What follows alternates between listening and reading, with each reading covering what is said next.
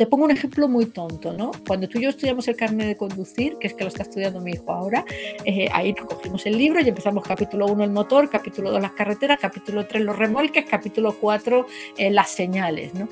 Bueno, pues ahora los chavales no, no aprenden así, los chavales tienen una aplicación, tienen unos test y se ponen a hacer test a lo loco, sin haberse leído el libro. Y cuando van fallando, el test les va diciendo, no, no, es que esto no te lo has aprendido.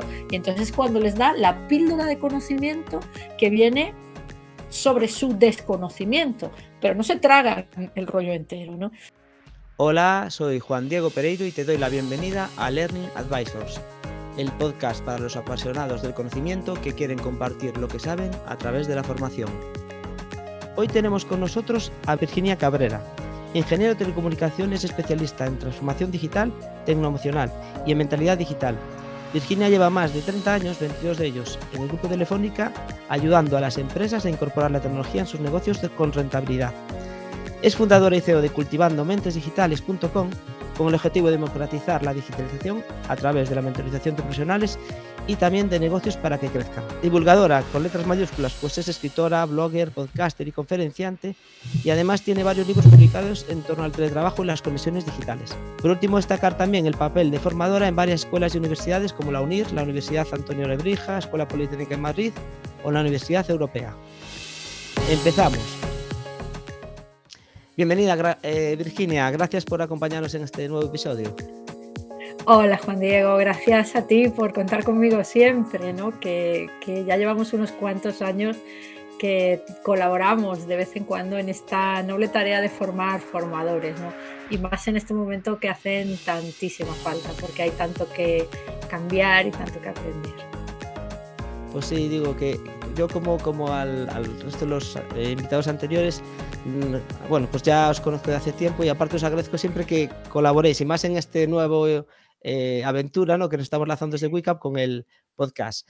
Bueno, aunque eh, siempre hago una presentación en la intro eh, de, quién viene y quién, quién, está con nosotros, voy a ser un poco así más directo y, y preguntarte, ¿quién es? ¿De dónde viene y de dónde va Virginia Cabrera? Pues mira, eh, Virginia Cabrera cambia cada día según el momento en el que le preguntes, porque si algo mm, me defino yo, pero también me definen mis, mis amigos y quienes me conocen, es que soy eh, muy curiosa, muy activa y un tanto dispersa. Virginia es ingeniero de teleco, soy ingeniero de teleco de los de antes, de los de Objetivo 92, que yo decía, porque fue cuando, cuando leí mi proyecto de fin de carrera. Y, y bueno, pues después de unos años muy centrada en la parte técnica, muy centrada en lo que era la ingeniería, después vas pasando poco a poco al marketing y en un momento dado pues eh, descubres lo que siempre has sabido, que eres un ingeniero de letras y que, y que, bueno, pues que se te da razonablemente bien a explicar con palabras sencillas cosas que a otros les cuesta eh, mucho porque, mm, eh, porque no bajan de la complejidad, ¿no? Y en un momento, te hablo del año 2012 aproximadamente, cuando eh, lo de la nube empieza a crecer, cuando las soluciones digitales empiezan a, a, ser para todos los públicos, pues resulta que es que no sabemos contárselas a todos los públicos y, y todos esos públicos a los que les queremos queremos decir, oye, mete esto que está muy bien, pues no nos entienden. Y entonces ahí es cuando, eh, de una manera relativamente casual, empiezo a escribir post eh, primero en el blog de Telefónica, luego creo el mío porque no termino de entender cómo funciona y no tengo capacidad para trastear lo suficiente en el blog corporativo y ahí empieza todo. ¿Y dónde estoy hoy? Pues hoy estoy apasionada de la transformación digital, muy centrada en, un concepto que, que, yo misma he definido, que se llama, que lo he definido como mm, transformación tecnoemocional, porque yo sí algo he aprendido en 30 años Juan Diego, es que ninguna herramienta, absolutamente ninguna, por potentísima que sea, te garantiza el éxito de un proyecto. Eh, de hecho, leí esta mañana una reseña de un artículo que sale hoy en el blog de Telefónica eh, de un libro que se llama Transformación Digital para Directivos, que decía que el 70% de los proyectos de transformación digital fracasan. Y yo sí algo he aprendido es que eh, son siempre las actitudes con las que nos acercamos a las cosas las que determinan el éxito o el fracaso de un proyecto. Y, por eso llevo ya unos cuantos años, casi desde el principio de la pandemia, que empecé a darme cuenta que, que, no podemos hablar de digitalización sin hablar de las actitudes o de la mentalidad que necesitamos incorporar para que ese esfuerzo que hacemos en acercarnos a la tecnología, en interiorizar una herramienta nueva, eh, realmente dé sus frutos. Así que hoy estoy tratando de contarle esto a todo el mundo como tú, por tierra, mar y aire, en podcast, en post. Ahora tengo también un proyecto de sacar una newsletter, que ya tengo escritas dos o tres y yo creo que la voy a sacar el día de primavera porque me tengo que poner un objetivo y dije, pues mira, si se va a tratar de cultivar tu mentalidad digital, qué mejor día que el día que comienza la primavera. Así que el 21 saco mi newsletter. Y en esas estoy. Muy bien. Muy bien, pues andará cerca yo creo con el lanzamiento del podcast también, ¿eh? Muy bien, interesante. Eh, Estaré yo por. Madrid por ahí, por esa fecha, creo. O sea Ah, que bueno. Pues, eh, ahora mismo ahora mismo, aparte del blog de Balcón 40, que es el blog de primero empezó siendo un blog para jugar. Después digo: "¿Y de qué hablamos?". Pues vamos a hablar de lo que nos pasa en el trabajo. Empezó siendo un blog de tratar de gestionar el día a día del trabajo de una manera más más positiva, por así decirlo. Y hoy es un blog de actitudes digitales, porque nos Roberto y yo nos hemos dado cuenta de que no puedes ser feliz en tu trabajo si no eres valorado en tu trabajo. Y hoy nadie puede ser valorado en su trabajo si no tiene unas actitudes, y es lo que hablábamos antes, unas actitudes que permitan que todos esos esfuerzos de digitalización lleguen a buen cuerpo a buen a buen término. Así que, término. eh, por eso por eso estamos ahí, en el blog Balcón 40.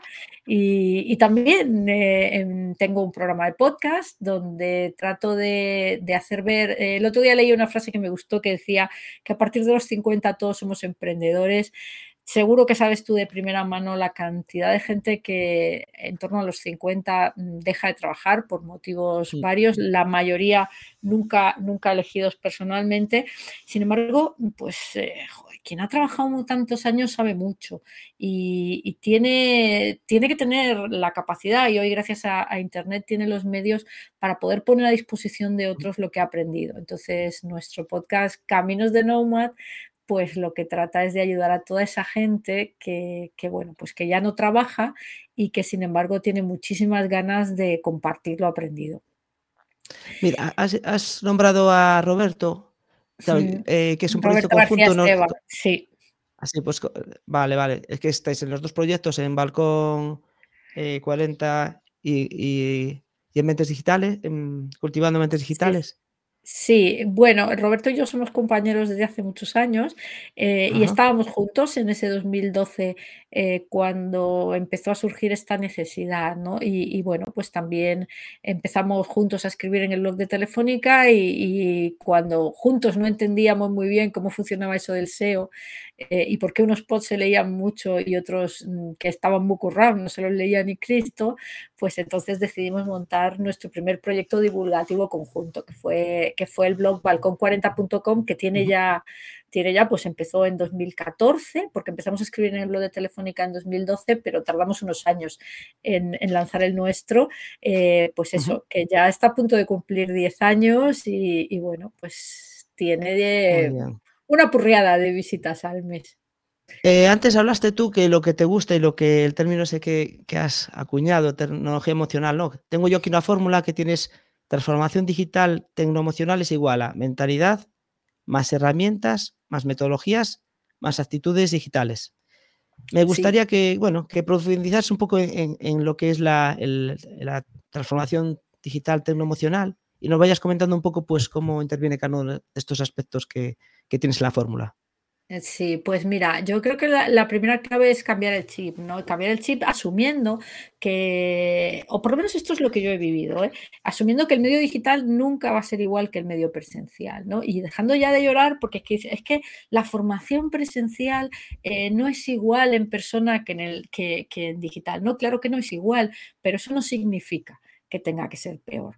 Lo que sí que es cierto es que las herramientas, y aquí me tomo otra de las patas, las herramientas nuevas te tienen que servir bien o para hacer mejor las cosas que ya hacías o para hacer cosas nuevas. Porque mm, quizás, y yo no sé si en esto coincides conmigo, una de las cosas que está pasando es que estamos tratando de trasladar los modos y maneras de, digamos, de las actividades en directo, cara a cara o analógicas o como las quieras llamar, al mundo digital. Y claro, pues, pues el mundo no es el mismo, el medio no es el mismo y tú no, no, hablas igual cuando estás cara a cara tomando un café que cuando estás hablando por teléfono con alguien. ¿no? Eh, casi hasta, hasta, los, hasta la postura que adoptas es distinta. Entonces, eh, efectivamente, lo primero es cambiar de mentalidad y asumir pues, que la gente ha cambiado de necesidades, ha cambiado de expectativas, ha cambiado de valores y que, y que tú como profesor o tú como comunicador, eh, te tienes que sintonizar con esos nuevos valores y te tienes que sintonizar desde los valores de tu audiencia, no desde los tuyos. Es, decir, a ti te puede parecer una chorrada el TikTok, ¿no? Y puedes decir, bueno, es que en 60 segundos no se puede contar nada. Bueno, pues yo te invitaría, invitaría a todo el mundo a que entre y que vea que pedazo de profesores de matemáticas, de química, de física, de historia o de cualquier asignatura eh, están dando unos micro consejos, ¿no? Entonces, lo primero es que te sintonices con los valores, con los modos, con las maneras y con las expectativas de tu audiencia. Y eso es la mentalidad digital. La mentalidad digital es una mentalidad en esencia curiosa, es una mentalidad valiente y es una mentalidad de servicio piensa es en, el, no en el valor que tienes, sino en cómo entregas el mejor valor a, las personas que, a las que pretendes ayudar, ¿no?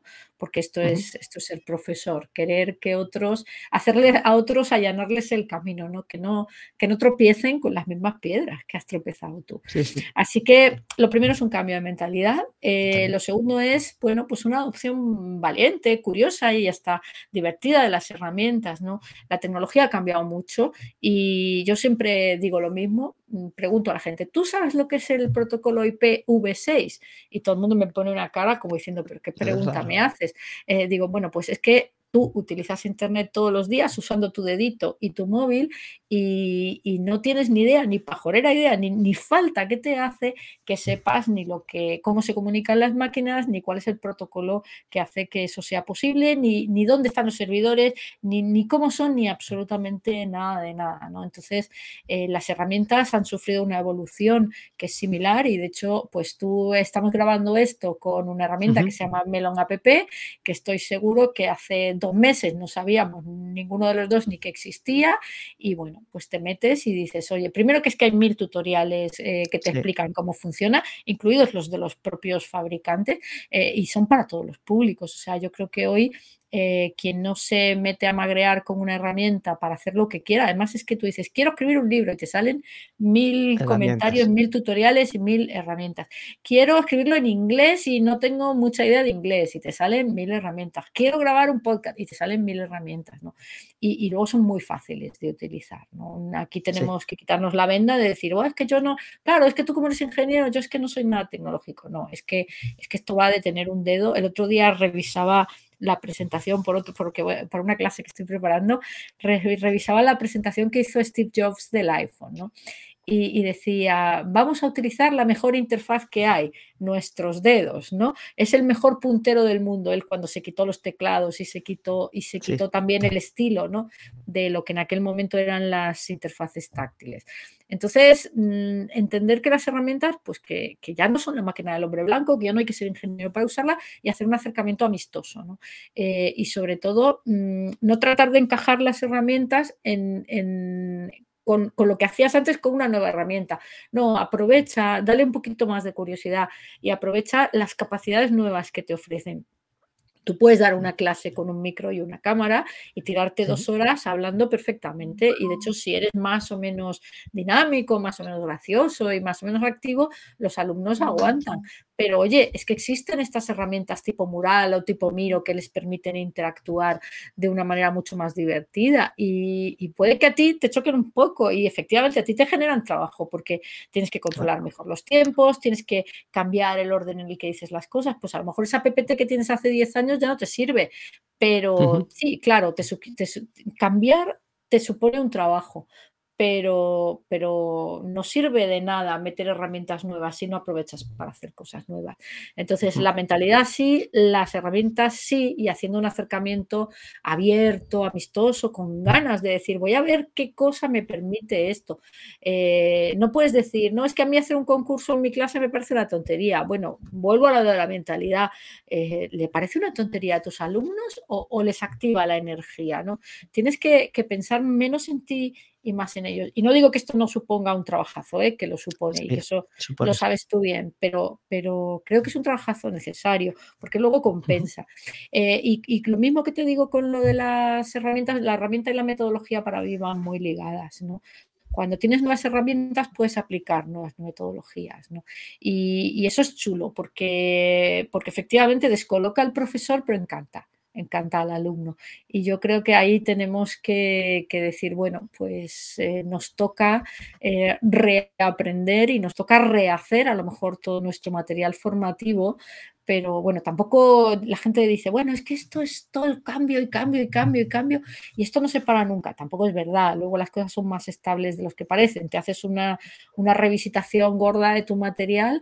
Eh, yo, por ejemplo, este año en, en, la Universidad Politécnica de Madrid, que doy clase en el MBA de la Escuela de Industriales, eh, he incorporado el podcast, ¿no? Eh, como, o sea, ya teníamos nuestros PPTs, ya teníamos nuestros vídeos, ya teníamos nuestros foros y este año he incorporado el podcast ¿no? como experimento.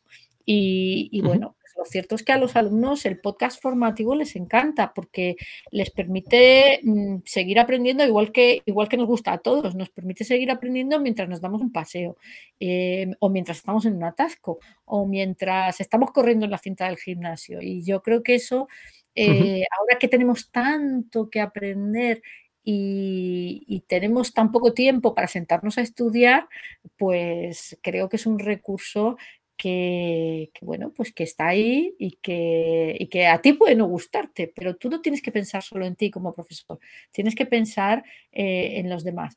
Y las actitudes, mira, justamente Juan Diego, estoy ahora comenzando la, la tesis o tratando de hacer una tesis doctoral, ya veremos a ver qué sale. Inquieta, sí. Bueno, es otro registro, ¿no? Es otro registro distinto, sí, es otro mundo distinto, ¿no? Pero justamente ayer leía un, un sesudo artículo eh, que, que decía mm, que cuáles son las, mm, digamos, cuáles son los drivers para la adopción de un modelo, en este caso de un modelo tecnológico determinado, ¿no?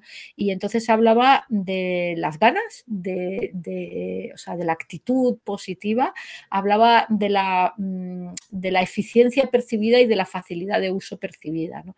Y resulta que siempre pensamos que la gente lo usará si es fácil y que la facilidad de uso es un driver. Bueno, pues te tengo que decir que no es un driver demostrado. ¿no? Estadísticamente no se ha conseguido demostrar la correlación entre, entre la facilidad de uso percibida y la adopción, pero sí pero sí y muy fuertemente entre la actitud y las ganas de utilizarlo eh, y la eficiencia percibida eh, y en la adopción de esa tecnología. Así que mmm, ayer mm, yo estaba muy contenta porque digo, mira, me encanta que, encontrar un artículo que eh, un artículo mm, muy documentado, había varios, pero yo estaba leyendo ese, que documente eso que yo llevo creyendo firmemente hace muchos años. Por eso de la transformación tecnoemocional.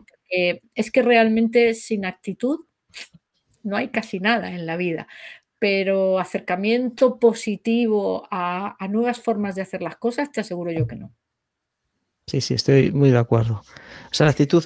Pues eh, de esto que estás comentando, porque los formadores, sabes tú que con la pandemia, eh, pues muchos hemos tenido que cambiar el marco habitual, que era el aula, al, al marco digital, pero es que no es que haya cambiado, o sea, no fue momentáneo, es que ahora se mantiene, ¿no? Y convive el aula con el digital. Y sigue habiendo muchas personas que se dedican a la docencia, que quizás llevan muchos años, que realmente tienen pues un poco de, o sea, lo que dices tú, quieren hacer lo mismo eh, en otro ámbito, o sea, es decir, coger el micro y tal, o incluso que se, bueno, que les cuesta dar ese paso. Quizás en, en parte porque da, es cierto que da un trabajo, como dices tú, o sea, al Claro, a principio ver, el el setup trabajo es inicial hay que, es enorme. es que tienes que tirar a la basura. eh, yo para mí hay dos cambios importantes. Uno es que los materiales no te valen, ¿vale? Porque yo creo que ya mm, dar clase con una cámara y una PPT eh, bueno, pues la PPT tiene que... Eh, luego también hay, hay, aplicaciones que no te permiten poner la PPT y al profesor a la vez. Hay algunas que sí y otras que no. Entonces, y desde luego a mí lo que me pasa con algunas plataformas que alguna, en algún sitio donde doy clase me, me imponen es que no puedo ver a los alumnos a la misma vez que ellos ven la PPT. Y eso, pues me parece que, que es un poco quitarte, quitarte capacidades, ¿no? Porque los alumnos te, enseñan mucho, ¿no? Mientras, mientras están recibiendo lo que les dices. Entonces, eh, los materiales no te valen, tienes que cambiar de materiales. Pero para mí lo más difícil no es cambiar de materiales, porque tampoco cuesta tanto coger una PPT y decir, bueno, me la tengo superior interiorizada y hago un vídeo, ¿no? Eh, al fin, además, un vídeo, pues eh, hay gente que es más... Yo me he hecho vídeos con mi móvil y con un flexo y, salen, o con una ventana y salen muy decentes, ¿no? el problema no es tanto el cambio de materiales. Yo, para mí, mi principal fuente de, digamos, de quebraderos de cabeza es el cambio de ritmo. Es decir, eh, pero esto es algo que está pasando ya no solamente en la educación online, sino en general. Eh, donde tú antes escribías un post de tres páginas y todo el mundo se lo leía, hoy no te digo yo que lo tengas que acortar, porque yo tampoco soy de las que pienso, como no me leen, o para que me lean lo hago más corto. No, yo digo lo que tengo que decir y si, si no me lees será porque no te interesa. Pero sí que es cierto que lo tienes que maquetar. Es decir, lo tienes que ir eh, poniendo en pildoritas, le tienes que ir metiendo otro tipo de cosas para que visualmente no se vean tres folios a saco, porque los tres folios a saco le dan pereza hasta a la persona más interesada. Entonces, eh, y luego el cambio de orden, ¿no? Antes éramos de planteamiento, nudo y desenlace y ahora somos de desenlace, nudo y el planteamiento aquí lo tienes en un enlace y si lo quieres te lo miras y si no, no.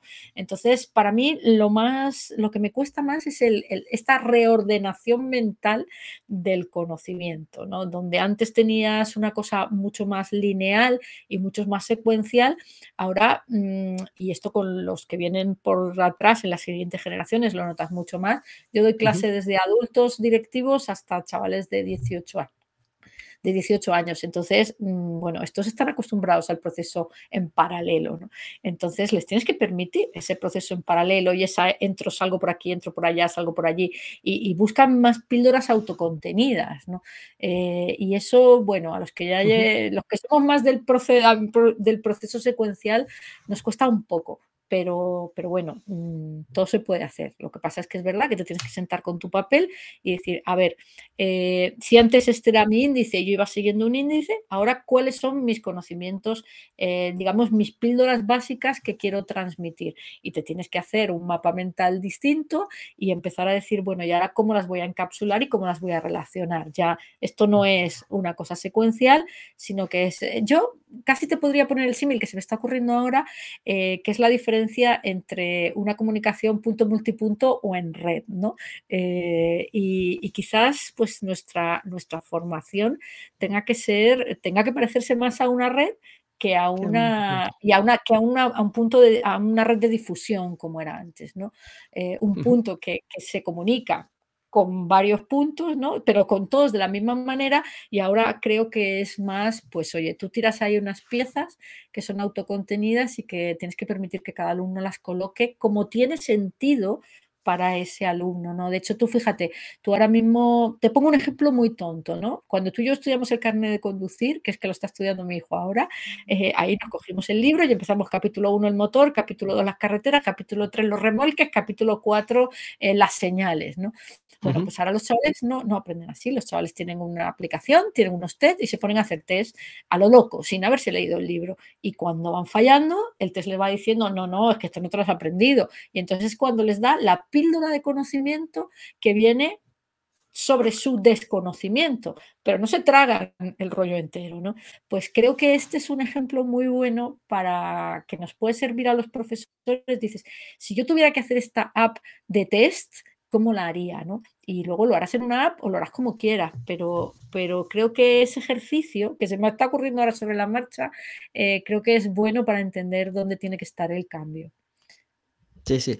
Bueno, yo, creo que al escuchar esto muchos profesores estarán soplando diciendo, pero eso es mucho trabajo. O sea, porque, porque, es, porque es, es, la leche. Y, aparte, no es como antes. Tú antes preparabas unos materiales y podías rentabilizarlos, por decir así, pues un periodo de tiempo largo Porque, Bueno, ahora también, también lo rentabilizas, ¿eh? Cuando hagas eso, te va a durar una temporada, porque solo vas a tener que añadir un test nuevo o un par de test nuevos, pero tú tienes tu batería, por poner el símil de los test. Pero efectivamente es mucho trabajo y por eso eh, yo creo que tenemos que ser tan exigentes con, con los proveedores de educación digital.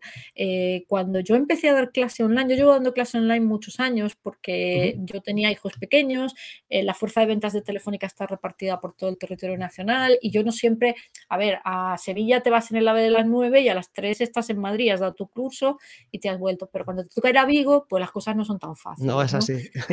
Claro, entonces eh, empecé a dar clase online cuando no existía ni el Teams ni nada, sino existía los de Vigo se van al centro de, de, demos de allí, los de Madrid nos vamos allí y nos hacemos aquellas conexiones que solo existían de centro de demos de Telefónica a centro de demos de Telefónica.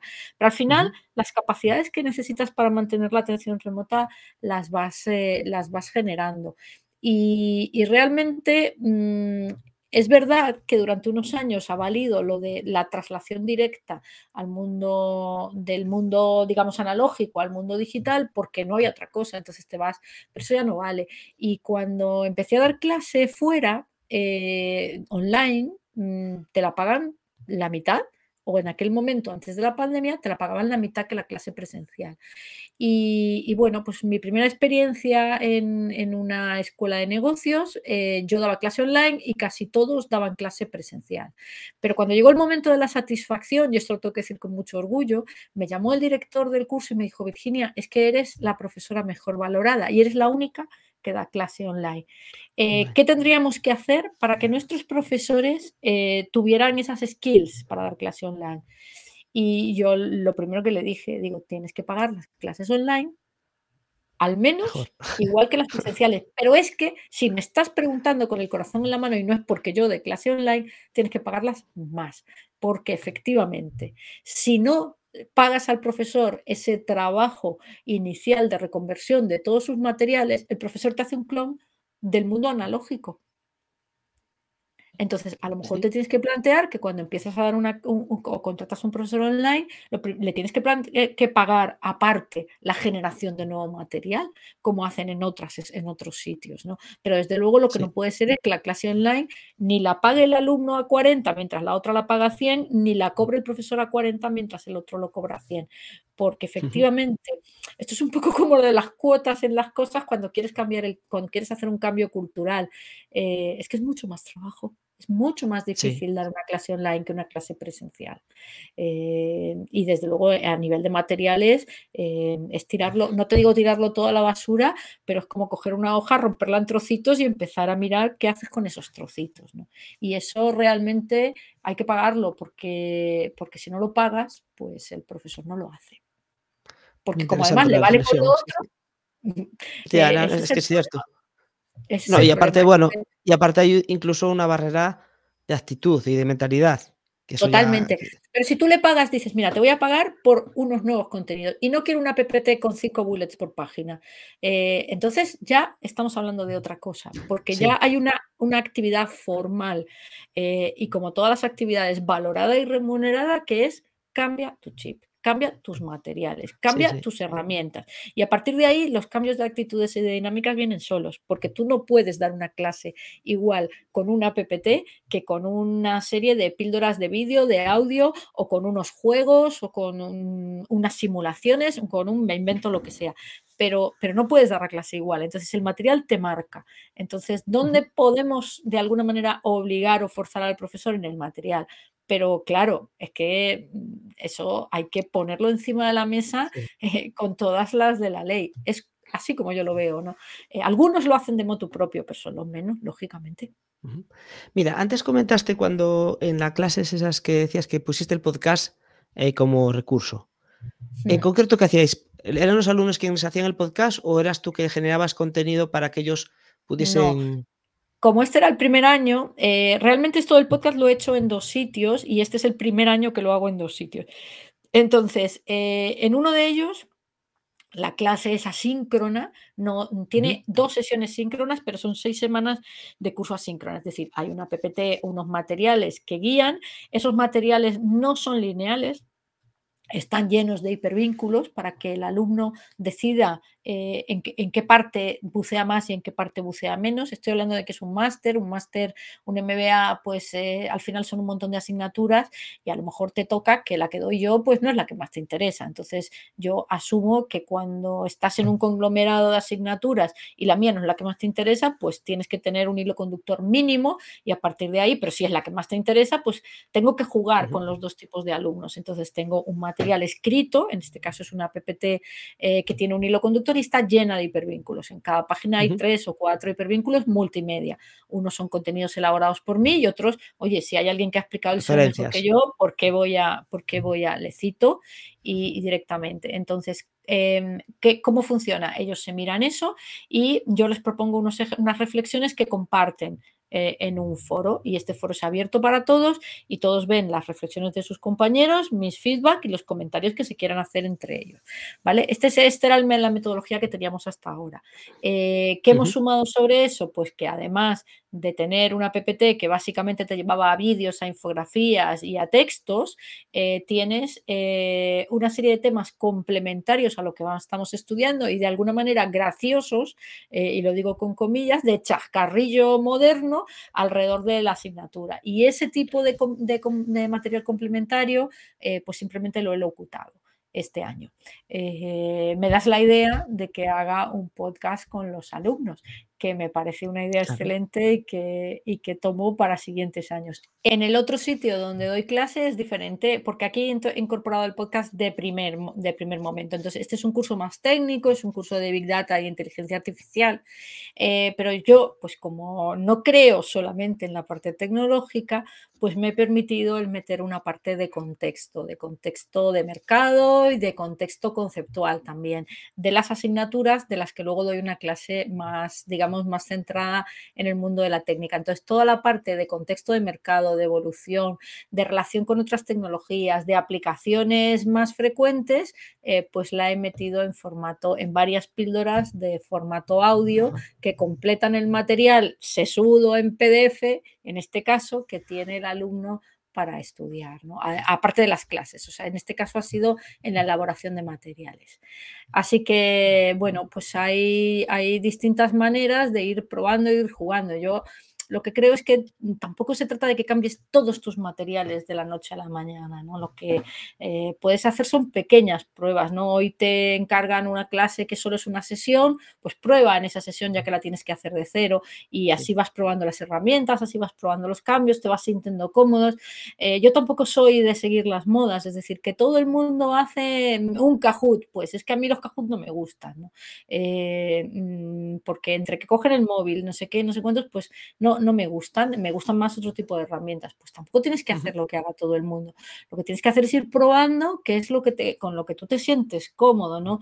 Esto es como cuando se pone de moda lo del storytelling. Bueno, pues es que no todas las presentaciones tienen que tener una historia, por, por, porque yo no soy así, no soy de contar historias, o sí lo soy y me da igual que... Entonces yo creo que lo que hay que hacer es aprovechar, en más que cambiar hacia atrás, aprovechar cada nueva oportunidad de generar material para darte la oportunidad de generarlo de otra manera y ir viendo así cómo te vas sintiendo tú de cómodo con nuevas herramientas. Es lo que te digo siempre, tecno emocional, nuevas herramientas, nuevas metodologías, pero sobre todo emociones, no solo las de tus alumnos, también las tuyas.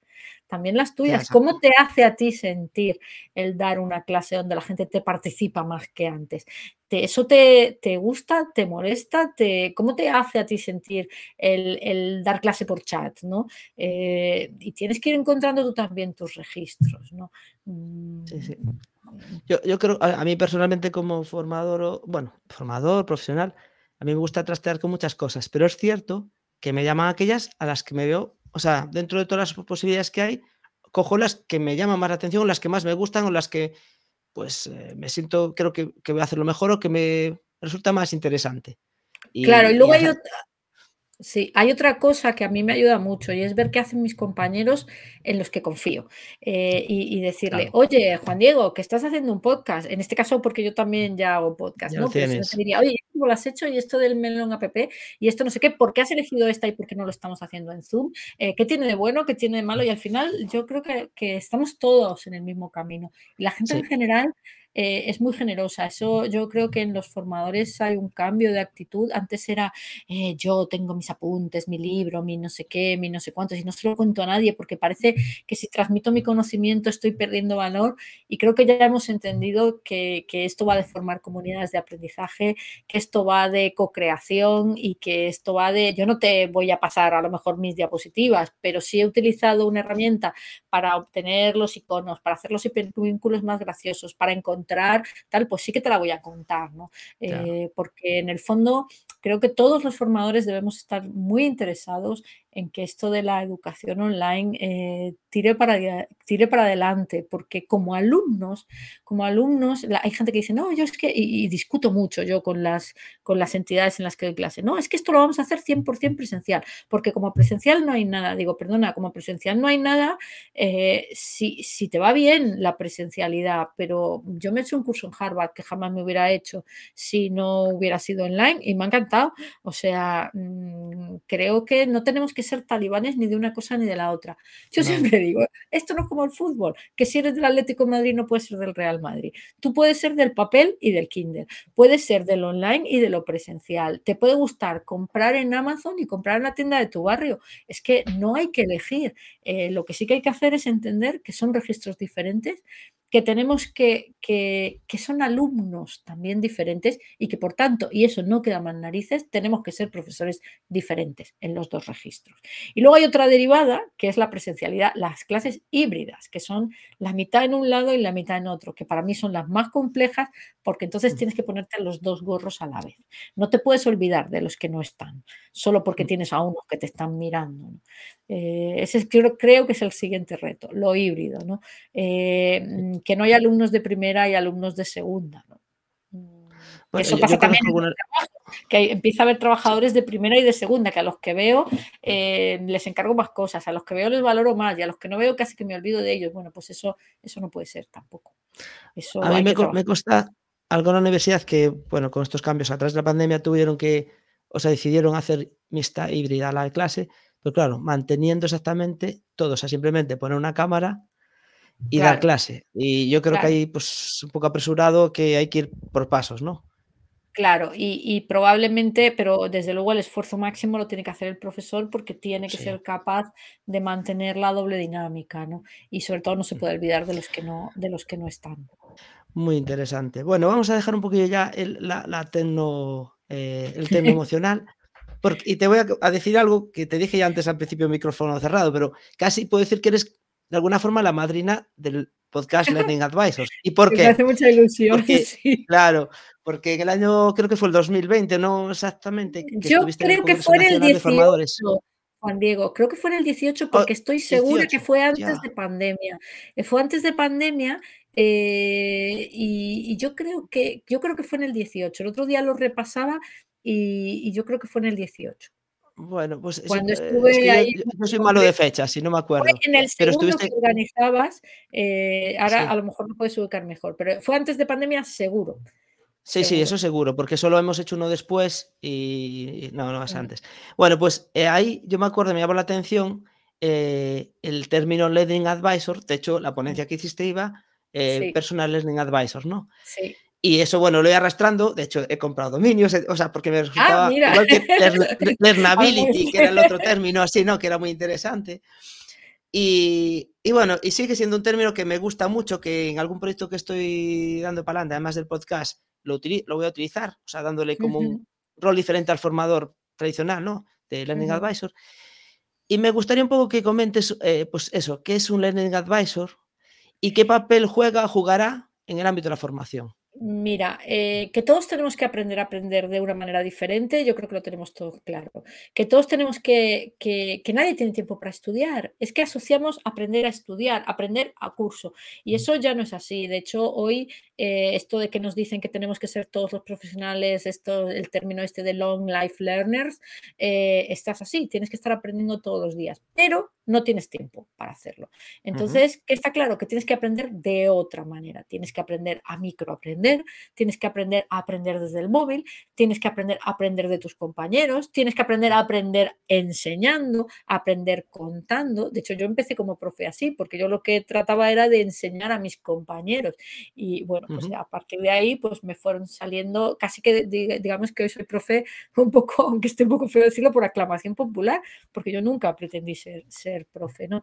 Eh, entonces, lo que está claro es que tienes que aprender a aprender de otra manera. Y ese proceso no es nada fácil, pero es una de las habilidades más valoradas hoy en un profesional, la famosa learnability, que no es la capacidad de aprender, es el gusto y la curiosidad, además de la facilidad, además de la capacidad por aprender de todo y de todos. Por eso cuando me preguntabas al principio, ¿y quién es Virginia? Digo, pues Virginia, una vez Carlos, un amigo que te mucha gracia, dice, es como el polvo cósmico antes de la supernova, ¿no? Pues así tenemos que convertirnos un poco todos, ¿no? En personas que revolotean y van picando un poco de todo, porque yo siempre digo que la creatividad no existe, la creatividad es leer mucho y ver mucho y relacionarse mucho, ¿no? Y después extrapolar con tu inteligencia contextual. Entonces, mm, teniendo claro que la learnability es una capacidad que todos tenemos que desarrollar, también tenemos muy claro que va contra lo que hemos aprendido en los últimos 50 años, los que tenemos 50 años, y, y porque no es lo que nos han enseñado ni en el colegio, ni en la empresa, ni en ningún sitio. eh, ¿Vale? Y que probablemente eh, nadie nos va a enseñar a hacer eso. Por eso, las personas que hemos conseguido desarrollar esa capacidad, y yo me, me incluyo un poco entre ellas, estamos un poco moralmente obligadas a contar a los demás cómo lo hacemos. ¿Cómo lo hacemos para que ellos vean que ellos también pueden hacerlo? Porque es que necesitan hacerlo, aunque algunos todavía no se han dado cuenta.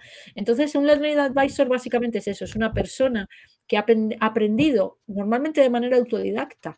eh, y cuando digo autodidacta no quiero decir tú solo y que todo lo has hecho tú, quiero decir que tú has tirado del carro y tú has ido a buscar a esa referencia en Twitter que te mm, pasa artículos interesantes. Tú has ido a mm, relacionarte, como nos hemos conocido tú y yo, eh, por internet, buscando esa persona que piensas, oye, esto que dijiste, ¿me lo puedes contar otra vez? Porque luego la gente es muy generosa en general. Entonces, eh, mm, Sí. un Learning Advisor es, es esa persona que ya ha pasado por ese proceso, que sigue en ese proceso y que tiene la generosidad de compartirlo para que los que están al lado vean que es que todos podemos hacerlo y que todos debemos hacerlo, porque eh, si no pasamos por ese aro, yo creo que mm, primero nos vamos a perder cosas muy chulas, porque dices, em, el miedo, si no pasas por ahí te vas a quedar sin trabajo o si pierdes el trabajo no vas a encontrar otro. Bien, eh, eso podría ser, pero es que lo peor de todo es que si no pasas por ahí te pierdes un mundo de sensaciones que es muy chulo. Eh, y entonces, y, y que luego eh, tienes que, que darte cuenta de que esto no es, no es esforzado, esto es divertido. Entonces, creo que los Learning Advisors, como te contaba en aquel congreso, son esas personas que están dispuestas a contar este proceso a los demás. Pues ya viste que, que me ha quedado de grabado y, y Bueno, sigo con él. a ver si Bueno, nos estamos quedando. toca. ¿eh? Bueno, a ver, es- primero hay que tener para royalties ingresos no relacionados, pero bueno, cuan- cuando tengas, bien. que yo sé que tus proyectos van a ser un éxito. Pues nada, estamos ya acabando, que aparte sé que, tienes que, irte también, que tienes compromisos. Y tengo así dos apartaditos cortitos para, cerrar un poco el podcast. Por un lado, ya sé que mm, las herramientas son solo una parte, pero en todos estos, eh, a todos los invitados les pregunto un poco sus tres herramientas, las que más, las que recomendarían para formaciones o para su vida profesional.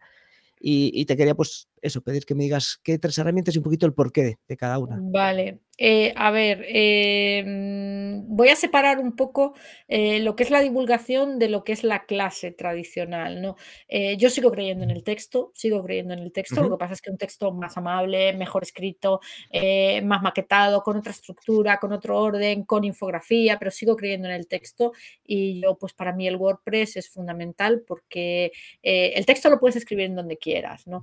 Pero mm, yo tampoco creo que sea muy inteligente eh, por mucho eh, escribir en una red social, porque al final las redes No, sociales eh, el día de mañana mm, desaparecen y, y bueno, y ahí has perdido todo tu conocimiento. Entonces yo creo que aunque tú luego publiques en LinkedIn, en Twitter, en Facebook, en Instagram en donde te dé la gana, creo que los materiales que hagas deben estar eh, alojados en un, en un sitio tuyo, ¿no? Sí. entonces, en ese sentido te diría el WordPress, imágenes, para, para textos. Eh, mm, luego, mm, el, el- yo el vídeo siempre le hago una mínima edición. Creo que yo el vídeo, la herramienta la tengo aquí, no la tengo aquí, la he perdido. La herramienta la tengo aquí. Eh, yo me compré, me compré un móvil con una cámara buena, eh, precisamente porque aunque hay vídeos que grabo con el PC, hay muchos otros que grabo con el móvil, muchos audios que grabo con el móvil. Eh, de hecho, esta mañana te preguntaba si el podcast lo grabábamos con el móvil o con el vídeo, porque la calidad realmente con el PC, la calidad realmente es que es la misma. Eh, entonces, bueno, el móvil, eh, y esto es una herramienta hardware, por así decirlo, pero a mí me... Y luego, pues con cuatro cablecitos de estos de enchufo el móvil al no sé dónde, sí. el, tal, pues ya eh, te, has, uy, te has apañado. Para la edición de vídeo yo uso Filmora, Sí. eh, y luego, pues el audio, pues mira, un micro medianamente bueno, eh, porque sí que es verdad que aunque grabes audio, eh, la calidad del audio puede ser mala, pero el sonido tiene que ser bueno. y entonces casi te diría que, que la otra herramienta es el audio, el, el micro más el Audacity, ¿no? Que, es el que utilizo para la edición de audio. Eh, cuando hago vídeo, mm, edito directamente el vídeo. eh, Si el vídeo tiene una calidad razonable, lo, lo edito directamente desde el Filmora.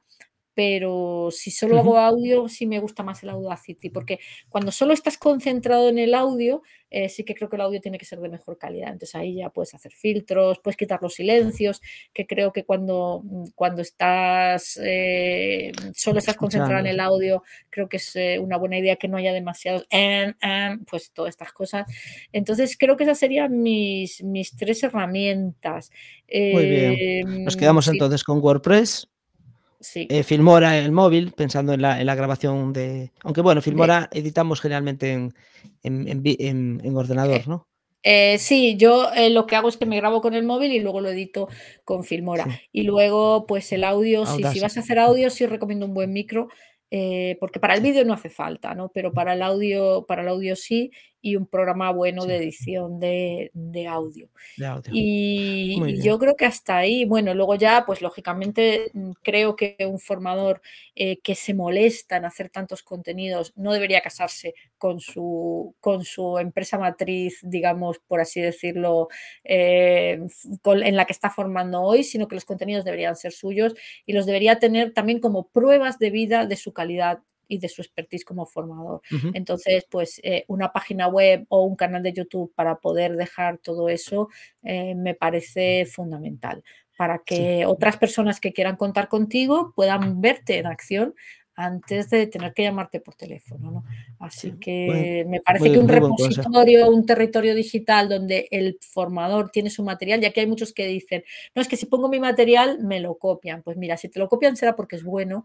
Y el otro día le decía a un alumno que estudia moda, yo le decía, tienes que publicar tus diseños, Rubén. Y me decía, es que entonces me los copian. Digo, si te los copian es porque es bueno y tú tienes que aprender de qué es lo que te están copiando para hacerlo más. Y en cualquier caso las ideas no se copian, la personalidad no se copia, la sonrisa no se copia y la energía como profesor y las ganas de conectar con el, con el alma de tu alumno no se copia. Así que, ¿qué más da que te copien el, el contenido? ¿no? Eh, si es vídeo, es audio, mm, va tu voz ahí o tu cara, así que poco, poco pueden disimular. Y si es texto, pues peor para ellos. ¿Yo qué quieres que, que te diga? Pues mira, eh, bueno, el otro día hablaba con estuve entrevistando a Noelia Rivas, que hace unos contenidos que son de primera, o sea, que podrían estar son mucho mejores que muchos cursos pagados. Y precisamente nos hablaba un poco de esto, de del compartir todo lo el beneficio que le trae después indirectamente, o Claro. eh, el la e esa forma de actuar.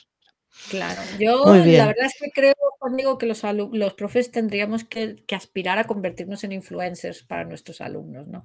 En en ser, eh, dinamizadores de contenidos y en decirles: "Mira, el curso se acaba aquí", o el momento en el que compartimos espacio de aprendizaje se acaba aquí, pero que sepas que yo sigo en YouTube, o en LinkedIn, o en Instagram, o en donde sea, compartiendo este tipo de contenidos, y y creo que eso que eso es bueno para todo, crear una comunidad de aprendizaje, y creo que ese debería ser el, el- el objetivo de un profesor del siglo XXI, ¿no?